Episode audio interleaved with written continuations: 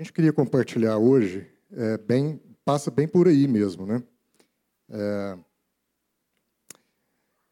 a gente é, perceber assim, é, faça uma pergunta para você mesmo. Quando você ora, quando você faz uma oração, como é que é o seu bate-papo com Deus? Você pergunta coisas a Deus ou você ouve perguntas dele para você? Como é que funciona na sua intimidade a sua relação em oração com Deus? Você questiona Deus a todo momento ou você tem sido questionado por Ele? Porque a gente tem meditado isso lá em casa, né? É, tem uma frase bacana que eu ouvi um dia, também já não lembro, nem sei se foi o Enzo que falou, né? É, mas que diz assim: Deus não está aqui para responder às nossas perguntas, mas para questionar as nossas respostas. E quando a gente vê tanta coisa acontecendo nas nossas nas nossas vidas, né, a gente precisa meditar sobre essas coisas. Por exemplo, o, a gente está enfrentando neste dia uma situação complexa no mundo, que são crianças presas numa caverna na Tailândia. Né? E um amigo, Tarcísio, não sei se ele está aí, ele fez uma pergunta: o que, que Deus quer falar conosco através dessas circunstâncias? Né? Então, jovens presos, jovens aprisionados na escuridão, é, com medo e sendo ameaçados por algo que é bênção, porque chuva fala de bênção. Então, a bênção superabundou e esses jovens, então, estão agora ali presos numa caverna, sem poder se locomover, sem poder sair. Jovens de 11 anos, 12 anos. E o que, que Deus quer falar para a gente? Quando a gente olha para essa situação, como é que a gente fala com Deus? Qual é a nossa vontade? É virar para Deus e, e, e fazer perguntas para Ele? Deus, por quê? Ou Deus, como nós vamos tirar essas pessoas dali? É, ou a gente ouve perguntas de Deus para nós. Você é a resposta? Como você vai tirar essas pessoas de lá? É, ou a gente passou um momento é, significativo essa semana, né? Como brasileiros, a gente foi eliminado da Copa do Mundo, glória a Deus. Mas a gente olha o Tite, né, como técnico. O Tite está lá treinando há dois anos a seleção, ele escalou, ele selecionou as pessoas, ele ensinou o jogo tático. E aí ele, sabe, ele compartilhou aquilo com os jogadores, mas quando chegou a hora decisiva, como é que seria de se esperar que os jogadores reagissem ao técnico? Eles ficariam ali em campo fazendo perguntas para o técnico? Como é que eu jogo? Como é que eu chuto? É assim? Na hora do vamos ver, a gente tem que continuar fazendo pergunta àquele que já nos ensinou todas as coisas? Ou será que lá do meio do campo, o técnico, o Tite, estava perguntando: e aí, você está diante do gol? Como é que é que você vai chutar agora? Como é que você vai bater? Como é que você vai marcar? Porque foram dois anos de ensino, né, de ensinamentos. Então, assim, parece ser Deus a nossa vida, né? Deus escala a gente para jogar o jogo da vida.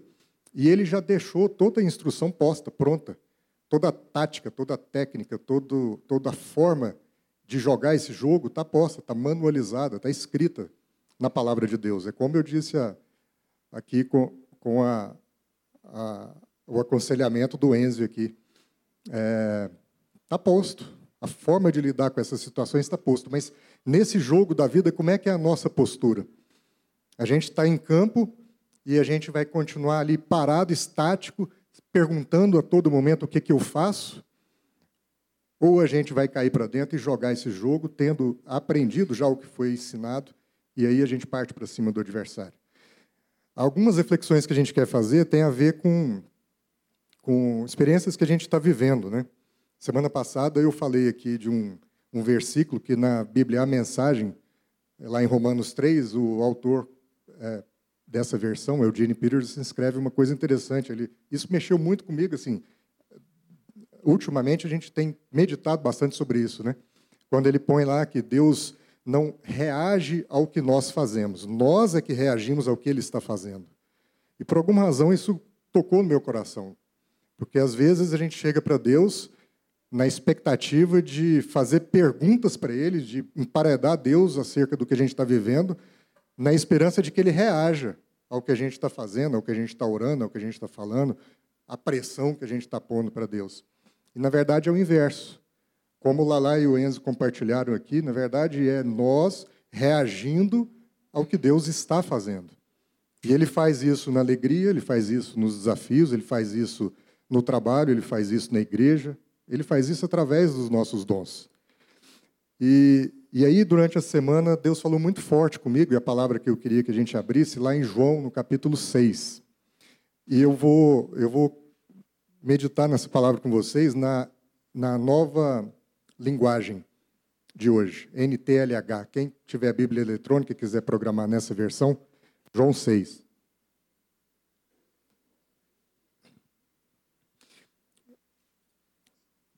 João 6, ele já começa mostrando para a gente essa perspectiva de uma ação de Deus na qual a gente está inserido, quando ele diz no capítulo 1, no, no verso 1. É, depois disso, Jesus atravessou o lago da Galileia, que também é chamado de Tiberíades. Uma grande multidão o seguia, porque eles tinham visto os milagres que Jesus tinha feito, curando os doentes. Ele subiu no monte e sentou-se ali com seus discípulos. A Páscoa, a festa principal dos judeus, estava perto. Então você vê, é uma ação de Deus que estava em andamento. Jesus estava desenvolvendo o seu ministério. E as pessoas o seguiam. Não era o inverso, não eram as pessoas que estavam caminhando pelas regiões do Mar de Tiberíades, resolvendo alguns problemas ou enfrentando alguns desafios, e Jesus estava indo atrás para abençoá-los. Era exatamente o inverso. Jesus estava fazendo uma missão ali naquele lugar e as pessoas o acompanhavam porque ele estava fazendo alguma coisa e reagiam àquilo que Deus estava fazendo. E aí ele segue no verso 5. Jesus olhou em volta de si e viu que uma grande multidão estava chegando perto dele.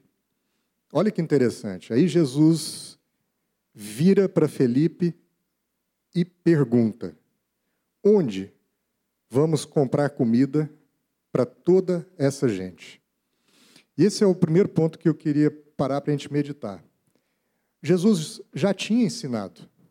Felipe era um discípulo. Jesus já tinha gastado tempo com Felipe, com todos os outros discípulos, por várias vezes. Jesus já tinha dado todo o plano de jogo. Jesus já tinha ensinado a tática.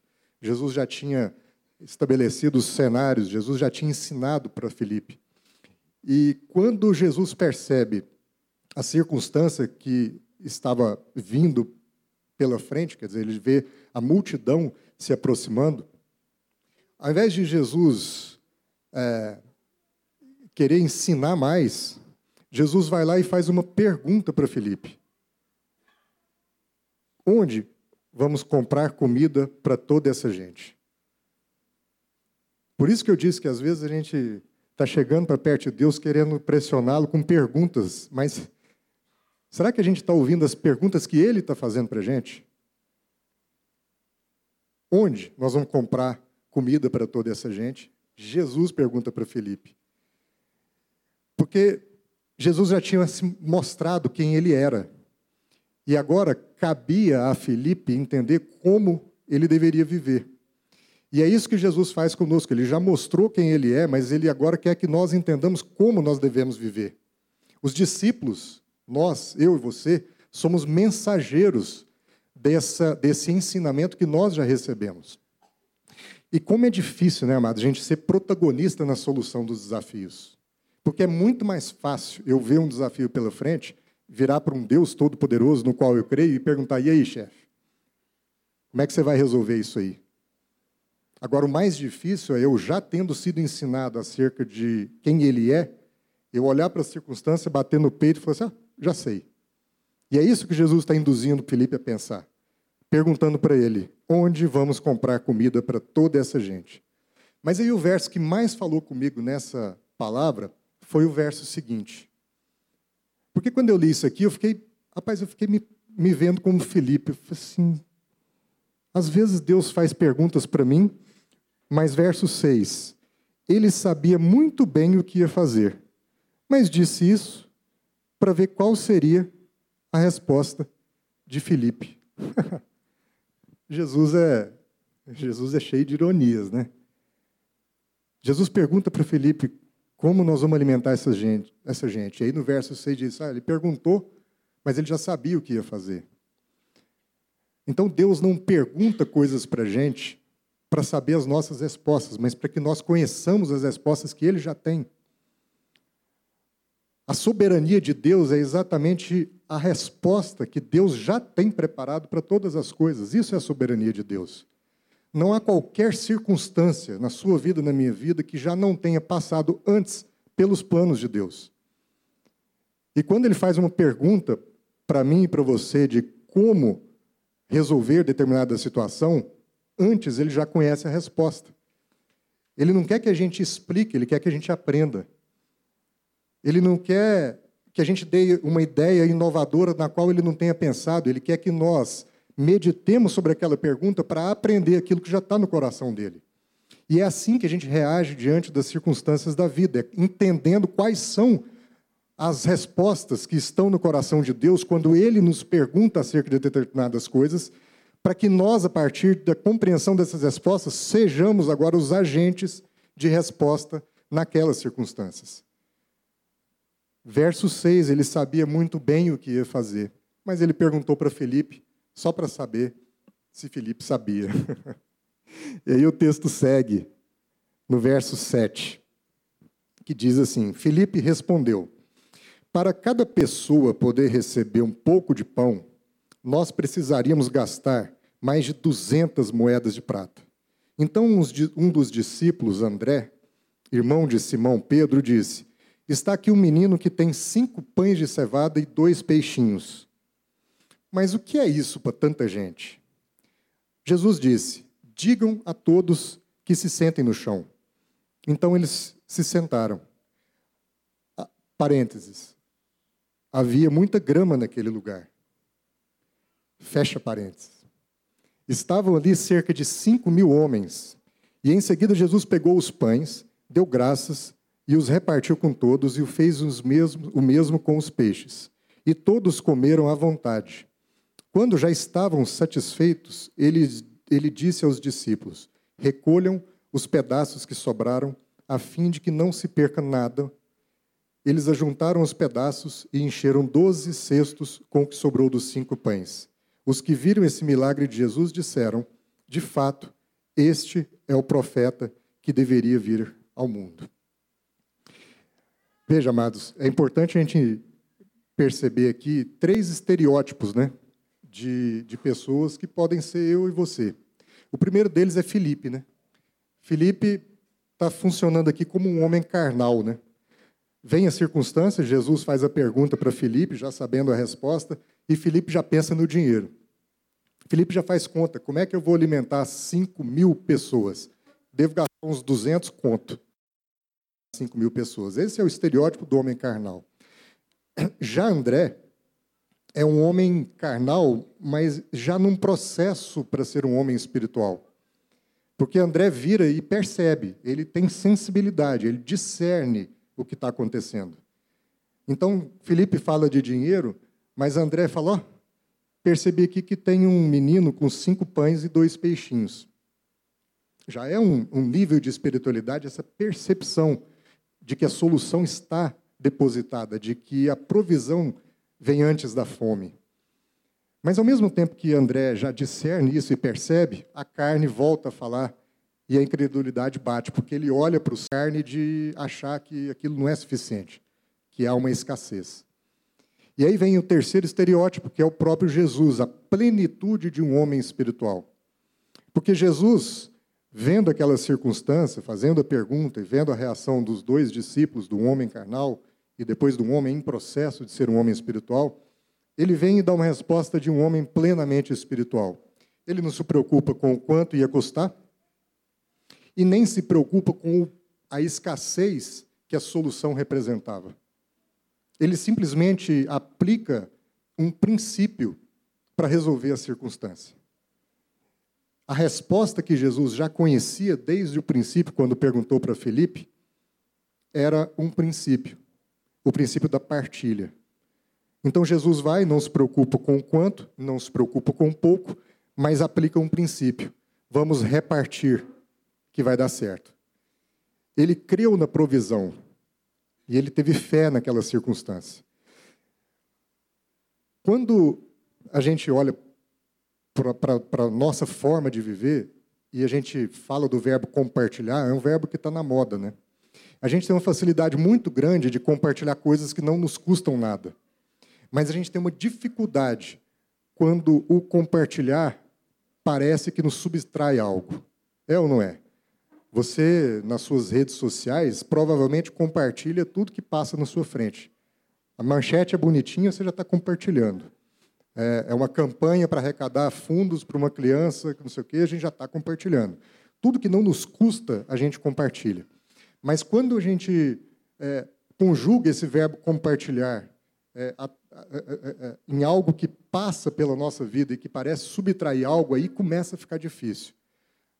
Na situação dos, dos crianças na caverna, inclusive uma boa notícia, acabaram de sair quatro crianças, foram resgatadas, as mais fraquinhas acabaram de sair. Nessa situação, o Elon Musk, o gênio da Tesla, compartilhou muitas soluções no Twitter dele. Porque é fácil compartilhar aquilo que não nos subtrai. Ele estava compartilhando as ideias. Agora, o difícil é pegar um avião e ir lá para a Tailândia, ficar na frente da caverna e pôr uma, uma roupa de mergulho e cair lá dentro e tentar resgatar. Isso é difícil, porque pode nos subtrair muitas coisas. Essa é reflexão que eu queria que a gente fizesse hoje aqui. Quem somos nós nesses estereótipos postos? Quem somos nós? Quem temos sido nós diante das perguntas que Deus tem feito? A gente tem sido homens carnais, a gente tem sido esses homens no processo, carnal, porque eu tudo, toda circunstância eu quero resolver com dinheiro, homens no processo de uma espiritualidade em que toda circunstância eu já percebo que há uma solução espiritual ali, mas ainda assim eu fraquejo diante da escassez, ou nós temos conseguido ser homens plenamente espirituais, que diante de toda circunstância da vida, seja uma circunstância de trabalho, seja uma circunstância na sua empresa, circunstância no seu casamento, nas suas relações de amizade ou na igreja, toda e qualquer circunstância você busca na palavra de Deus, como o Enzo buscou aqui no aconselhamento por irmão, na palavra de Deus, naquilo que é a resposta pronta e previamente preparada por Deus antes mesmo que ele te pergunte. É lá que a gente busca o princípio para poder orientar e resolver as circunstâncias, as situações, nós somos questionadores de Deus ou nós somos questionados por Ele? Como é que está a nossa vida diante da. Como é que nós estamos conduzindo a nossa espiritualidade? Como é que nós estamos conduzindo a nossa fé? Quando a gente olha para a forma de Deus agir, a gente percebe que Deus te abençoa, me abençoa, para que a gente possa abençoar os outros. Moisés teve um encontro com Deus na sarça ardente e foi extremamente abençoado, porque ele encontrou o próprio Deus, mas imediatamente depois Deus virou para Moisés e falou assim: oh, agora vai lá e encontra Faraó. Imediatamente depois, Isaías estava preocupado porque ele era um homem extremamente pecador. Deus foi lá e abençoou Isaías com uma brasa ardente na boca de Isaías, resolvendo o problema do pecado dele. E imediatamente depois que Isaías recebeu essa bênção do Senhor, Deus vira para Isaías e fala assim, agora você vai e prega. Então, não adianta a gente viver um evangelho em que a gente recebe de Deus a riqueza das suas bênçãos e achar que a gente tem que ficar estático, a gente tem que ficar exatamente no mesmo lugar. A gente foi abençoado para que a gente possa abençoar pessoas. E as pessoas estão com desafio, as pessoas estão com fome, as pessoas estão presas em escuridão, as pessoas estão presas em cavernas das mais variadas, os nossos jovens estão morrendo. E você, eu, nós fomos abençoados por esse Deus. Então, as perguntas, somos nós que temos que responder. Nós somos a resposta às perguntas. E quem está nos perguntando neste dia é Deus. Como é que nós vamos fazer com essas pessoas? Como é que nós vamos alimentar esse povo? Como é que nós vamos salvar esse país? Como é que nós vamos mudar a política desse país? Como é que nós vamos acabar com a corrupção nesse país? Como é que nós vamos acabar com a exploração sexual infantil nesse país? Como é que nós vamos acabar com a destruição da família nesse país? São perguntas que não somos nós que devemos fazer para Deus, porque é muito fácil transferir essa responsabilidade para Deus, mas somos nós que temos que abrir os nossos ouvidos e ouvi-las, porque as perguntas estão sendo feitas para você e para mim. A bênção passou pelas nossas casas, mas não é para ficar dentro delas. o cristão recebeu três coisas fundamentais: ele recebeu uma missão, ele recebeu uma mensagem e ele recebeu uma motivação. A missão de Deus é tornar Cristo conhecido a todos os povos. Deus está fazendo uma missão na terra. E essa missão nós recebemos, nós fomos comissionados. Como está lá no Evangelho de Lucas, quando Jesus vai e manda 72 para as cidades 72 homens. E a gente pergunta por que 72, mas se a gente for em Gênesis 10, 72 era exatamente a quantidade de nações escrita ali naquela lista de nações lá de Gênesis 10. É como se Jesus dissesse: olha, cada um de nós tem a missão de tornar o evangelho conhecido para todos os povos. Nós recebemos essa missão. Mas nós recebemos também a mensagem. A mensagem é o evangelho. O evangelho não é uma palavra crente, de crente. Evangelho, lá nos primórdios, significava uma declaração forte e nova sobre alguma coisa. Era uma novidade que deveria ser comunicada, independente se isso era religioso ou não. Então, você quer ver uma um evangelho conhecido? A história de Maratona. Né? Houve uma batalha dos gregos que, que, em que eles venceram os inimigos lá na cidade de Maratona, na Grécia. E essa mensagem, essa novidade, ela tinha que ser levada o mais rapidamente possível em Atenas, porque os gregos estavam sofrendo em Atenas, ansiosos para saber se aquelas linhas inimigas chegariam à cidade. E aí a história famosa é que um soldado vai e sai correndo de maratona para Atenas, 42 quilômetros, exatamente para levar o evangelho. Vencemos. Ele chega, comunica às pessoas daquela cidade que os gregos tinham derrotado os inimigos a 42 quilômetros de distância cai duro porque foi uma corrida longa, mas a mensagem foi proclamada.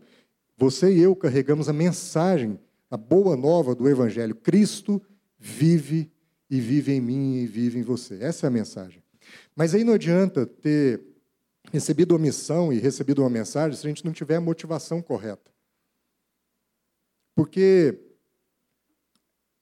qual é a motivação de alimentar aquelas pessoas? Felipe recebeu a pergunta de Jesus e pensou no dinheiro. André recebeu a pergunta de Jesus e achou que o pouco era insuficiente. A motivação deveria ser, uma vez que eu recebi essa mensagem, uma vez que eu estou comissionado essa missão, agora eu tenho que repartir com as outras pessoas. Eu tenho que viver não apenas para mim e não me gloriar nas minhas competências, nas minhas aptidões, mas me derramar, me entregar, me doar para aqueles irmãos que estão em sofrimento. Como o soldado grego que correu 42 quilômetros e caiu duro depois de abençoar aquelas pessoas. A motivação é sempre relacionada ao outro e não naquilo que eu faço, naquilo que eu conquisto. Nós somos esse time de Deus que entrou em campo e já temos toda a tática, toda a mensagem ensinada para nós.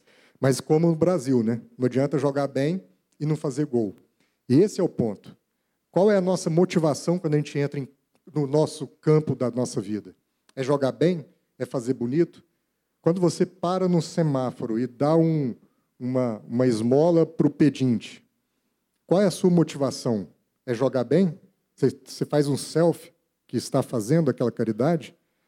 Ou a sua motivação é que você está, às vezes, ajudando alguém a ter o primeiro pão daquele dia?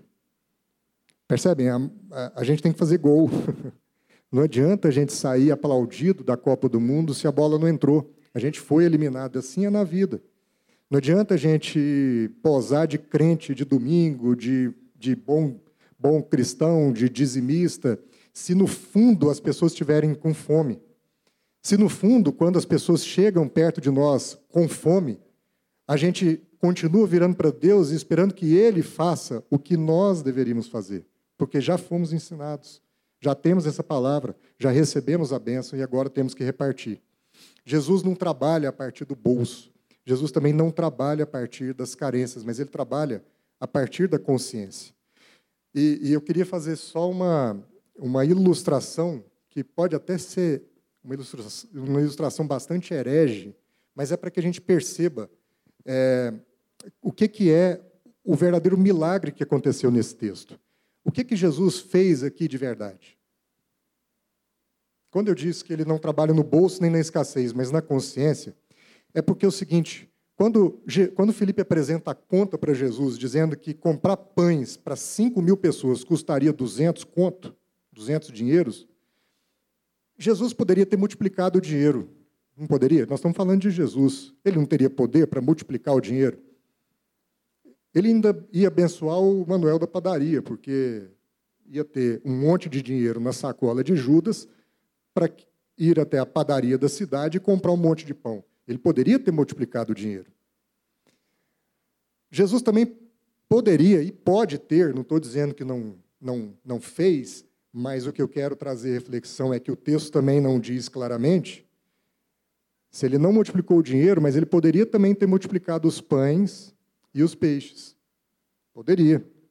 Ele pode ter feito algo extraordinário e sobrenatural, como transformar o pão num gremlin, né? Você jogou uma aguinha e aquilo multiplicou.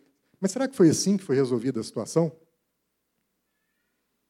Ou será que a coisa foi resolvida no campo da consciência? Como é que foi esse milagre verdadeiramente? Porque o texto não deixa claro. Vamos brincar de imaginar? Eram cinco mil homens.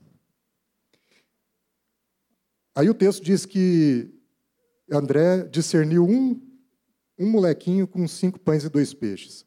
Um para cinco mil dá 0,00002%. Será que isso é uma boa estatística? Será que de 5 mil pessoas, apenas um cara teria saído de casa precavido? Os caras tinham saído para andar pelo mar da Galiléia. Quem foi em Israel aqui? É, é, é, grande, né? Um negócio grande, tem várias cidades, e eles estavam fazendo a obra ali. Os caras saíram de casa sem hora para voltar. Será que só um menino saiu com pães e peixes na matula? E quando a gente olha para o texto, está dito o seguinte: que Jesus mandou os caras sentar. Aí tem entre parênteses dizendo o seguinte: e havia uma grama verde. Porque também é o seguinte: se mandar sentar num lugar onde só tem carrapicho, pau, mato, você não sentaria, era uma desculpa para você ficar em pé. Mas o texto traz um cuidado de pintar um cenário para a gente. Era um lugar com grama. E Jesus manda os caras sentarem. Aí eu fiquei me perguntando se isso é proposital, ou se isso é acidental, ou se é só um elemento de figurativo na palavra. Né? Aquele tempo não tinha mochila, aquele tempo não tinha né, pochete. Se é muito improvável que apenas um menino saísse de casa com alguma provisão, quando Jesus manda sentar, nessa hora, o cara ficaria difícil do cara esconder o que ele tinha trazido. Fala a verdade. O cara, o cara tivesse pão no bolso, quando ele sentasse em cima de um pão ia ficar complicado. Então Jesus manda os caras sentarem talvez é para que nessa hora ficasse evidenciado o pouco que cada um tinha. Eu não sei se o pão foi multiplicado materialmente, nem se o peixe foi multiplicado materialmente, mas talvez o que Jesus tenha feito foi colocar as pessoas numa situação em que elas deveriam abrir aquilo que estava oculto, o pouco que cada um tinha trazido. E aí o que ele faz é pegar e dar o exemplo. Ele pega o pão e o peixe dos meninos e reparte. E talvez o exemplo tenha feito uma transformação, uma multiplicação na consciência, e não necessariamente na, no pão, e não necessariamente no peixe. E agora, todos aqueles que viram o exemplo de Jesus repartindo o pão, pegaram o pão que estava no bolso e que ele tirou do bolso para sentar na relva e começou a repartir. E talvez seja por isso que cinco pães e dois peixes tenham alimentado cinco mil homens e ainda sobrado, sobrado doze cestos. Porque talvez também não tenha sido multiplicação de dinheiro, e talvez não tenha sido multiplicação de peixes e de pães, embora Jesus tivesse e tenha o poder de fazer ambas as coisas. Mas talvez o que ele queira realmente fazer na sua vida e na minha seja multiplicar a nossa consciência, expandir a nossa consciência, para que a gente não preocupe com a, a, solução de uma situação exclusivamente com recurso financeiro, e nem que a gente olhe para outra situação e ache que a gente tem pouco para resolvê-la, mas para que a gente perceba que o pouco que a gente tem, quando repartido numa comunidade, se transforma em um muito que vai sempre sobrar e vai sempre abençoar pessoas no fluxo da vida, da comunhão. É, e essa é a reflexão que a gente quer fazer. O que, que a gente está esperando para entrar em campo né, e, e jogar esse jogo? A gente já foi ensinado por Jesus. Nós já recebemos toda a aula tática de como viver é, uma vida mais leve, uma vida em que não falte para ninguém. É repartindo, é partilhando. A resposta à pergunta de Jesus para nós é a partilha, é partilhar. E às vezes isso é difícil, porque quando a gente vê essa história da, da caverna, a gente percebe duas figuras importantes. O Marcelo, que é de, da imprensa, né, Marcelo, da cobertura, ele deve ter prestado atenção nisso. Dois, duas pessoas que foram marcantes, pelo menos para quem acompanhou, nessa história desses meninos presos na caverna. Dois mergulhadores. O primeiro dele, deles é, talvez não ficou perguntando para Jesus como resolver a situação dos meninos presos. Talvez ele tenha ouvido de Jesus que ele era a resposta, porque Deus tinha dado para ele cinco pães e dois peixes, os, o dom de saber mergulhar. E esse cara saiu de casa, avisou a mulher que ia lá ajudar aquelas crianças. E ele pegou, vestiu a roupa de mergulho dele, entrou na caverna alagada e saiu depositando tanques de oxigênio ao longo do caminho. E agora mesmo saíram quatro crianças lá de dentro. E talvez essas quatro crianças só tenham conseguido sair porque tanques de oxigênio foram deixados ao longo do caminho. Porém, esse cara está morto. Ele morreu fazendo isso aí. Ao se dispor a ser resposta de Deus para essa circunstância, ele arriscou dar a própria vida em favor dos irmãos.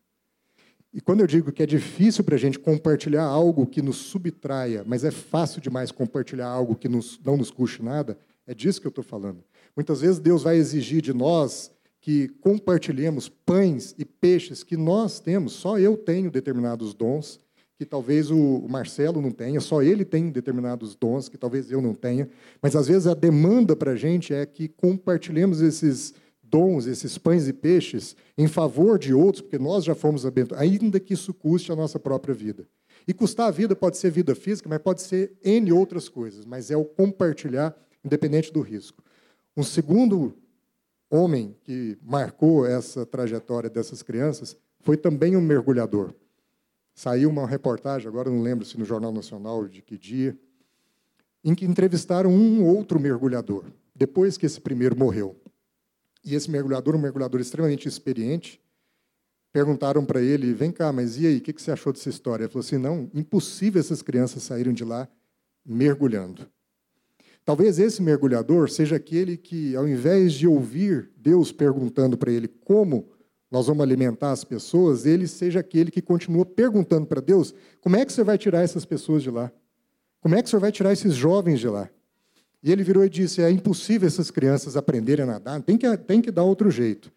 Aí o repórter virou para ele e falou assim: Tá bom, mas você é um mergulhador experiente. Se precisar você entrar lá para resgatar os meninos, você entraria?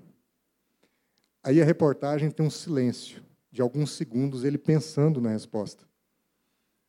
Aí ele olhou e falou: Provavelmente.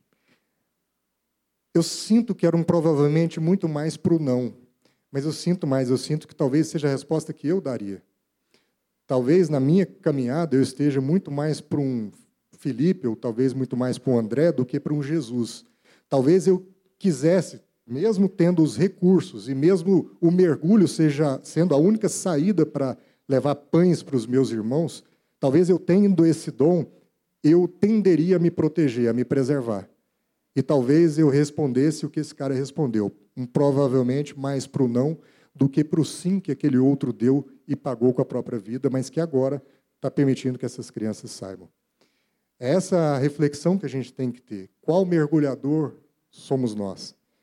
Se Deus depositou um dom na sua vida e tem gente morrendo dentro de uma caverna, ou tem gente com fome, sendo 5 mil, como é que a gente está disposto a repartir aquilo que a gente recebeu?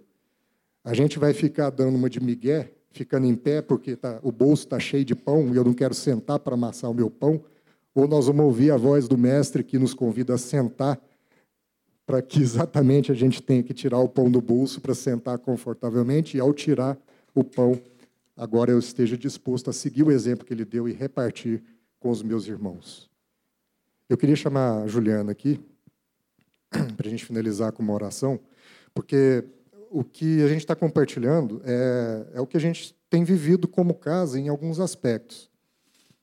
É, as, assim, não adianta, não, Deus não vai fazer, é, Ele não reage àquilo que a gente está falando para Ele fazer, ou, ou as perguntas que a gente... É nós é que temos que reagir ao que Ele está fazendo. A gente, recentemente, tem enfrentado um desafio numa, numa empresa nossa, e, e a gente estava assim, para resolver o desafio, a gente tinha colocado a nossa participação à venda. E a gente achava que para resolver né? E, enfim, para seguir, seria bacana a gente vender a nossa participação. E a gente imaginava assim, ah, vamos vender, porque aí a Juliana pode é, é, cuidar aqui das coisas da Total, ser um recurso da Total para ajudar várias coisas, investir mais no Somos Todos Gigantes, ter tempo, né? Tempo para poder cuidar de projetos da Total, dos Somos Todos Gigantes, dos nossos filhos. Ter tempo. A gente queria comprar o tempo. A gente queria ter uma solução que passasse pelas finanças, que era vender nossa participação societária para comprar o, o tempo. E, e aí isso estava definido na sociedade até que não foi possível fazer esse, isso. No que a gente estava numa conversa quase endereçando para fechamento, houve uma questão jurídica na sociedade e a venda não, não era mais uma alternativa possível. A solução foi outra, em que o outro sócio se retirou e nós nos vimos de meros sócios investidores na obrigação agora de nos tornarmos sócios operadores novamente de um negócio que a gente achava que não era mais o nosso desejo de tocar. Mas talvez fosse o desejo de Deus que nós tocássemos.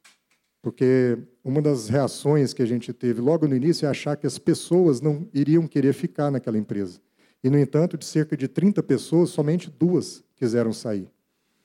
E aí a gente olhou um para o outro e eu compartilhando isso com o Clenê, com o Clenê Hilton, e falei assim, pois é, Clenê, você vê, né? A gente achava que estava lá resolvendo, vendendo a nossa participação para a gente poder né, fazer mais a obra, né? cuidar das né, coisas do total, das são gigantes, e fazer a missão de Deus. Né? Aí ele falou assim, é, a não ser que a Juliana entenda que a missão dela é lá na empresa. Né? Porque aí ninguém segura essa mulher. Então, quando essas pessoas viraram para a gente e falaram, não, a gente está junto com vocês, sem a gente ter nem noção do como seria e ter que dar passos de fé com um grupo como esses, foi essa palavra que falou no meu coração, no nosso coração.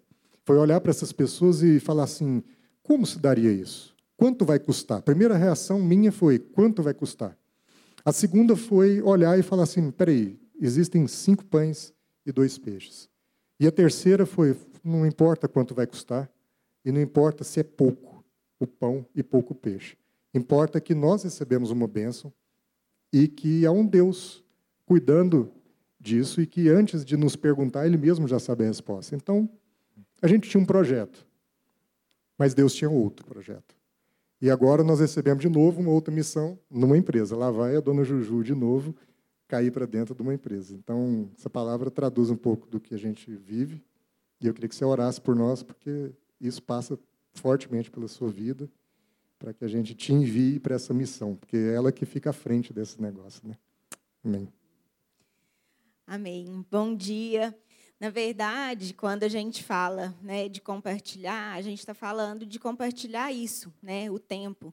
Nesse processo todo, ninguém né, dos, dos 26, eram 28 funcionários, os 26 que quiseram ficar conosco, nenhum deles perguntou para a gente assim, mas o que, que você me oferece? como vai ser, o que nós vamos ganhar e o que nós vamos perder. Todos eles disseram que estavam conosco, independente do que fosse a nossa decisão daí para frente. Isso nos surpreendeu, mas isso também foi muito claro da parte de Deus para que a gente assumisse esse desafio. E no mesmo momento que a gente estava vivendo exatamente esse momento de tensão e de como faríamos, né, sem ter tempo para pensar, porque a sociedade foi desfeita de uma semana para outra, e a gente estava lá com essas famílias, essas 26 famílias, dependendo de nós. A gente estava, ao mesmo tempo, em casa recebendo um casal que é, do Somos Todos Gigantes, né, uma família que tem dois filhos com nanismo. Acho que o Marlos, algumas pessoas estavam aqui na semana passada, eles vieram até a frente, o Marlos e o Eduardo, que é o pai das, das crianças. Eles têm três filhos, a primeira é do primeiro casamento da, da Mariana, e não tem nanismo, e os outros dois meninos têm nanismo.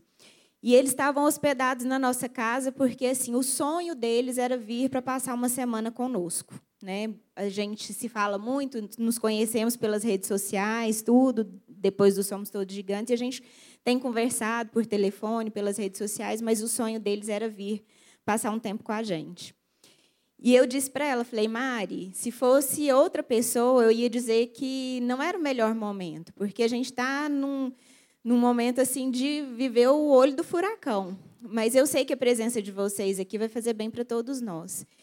E no dia que eles chegaram, era o auge do, do, do momento assim de rompimento da sociedade. A gente estava muito cansado emocionalmente também. E, e, nós sentamos à mesa à noite e eu fiquei pensando assim como Deus é, cuida de nós em todos os aspectos. Nós, uma família que estávamos ali preocupados em como se daria um negócio de um alto valor financeiro e tudo mais, sentados à mesa com um casal que ela não trabalha e ele é lixeiro da cidade. Eles moram em Jaú e se para nós 300 mil, 400 mil não faz a diferença de resolver ou de não resolver a vida, para eles era uma questão de 200, 300 reais. E a gente sentava à mesa todos os dias, e eles passaram uma semana na nossa casa, como se fôssemos, como sendo, né, de uma mesma família. Ali não existia questões financeiras envolvidas. Ali não existia quem tinha mais poder, quem tinha menos poder. Nós compartilhamos é, nesses dias a bênção de termos sido escolhidos para levar à frente uma missão com filhos especiais que precisam ensinar para esse mundo e têm ensinado como ser gratos a Deus, independente de qualquer circunstância. Então, a vida da gente não é olhar só para os desafios financeiros e porque a gente pode tirar do bolso e compartilhar mas é a gente abrir a vida e acolher as pessoas que têm as mesmas missões e que às vezes estão precisando de um empurrãozinho. Deus deu um propósito para cada um de nós. E às vezes, em alguns momentos, uns vão estar mais fracos que os outros. E a nossa hora de nos dar, de dar apoio, não é dinheiro. Ninguém pediu. A Mari chegou aqui em casa, nós não demos uma oferta para eles de dinheiro para voltar para casa, porque não era por isso que eles estavam aqui.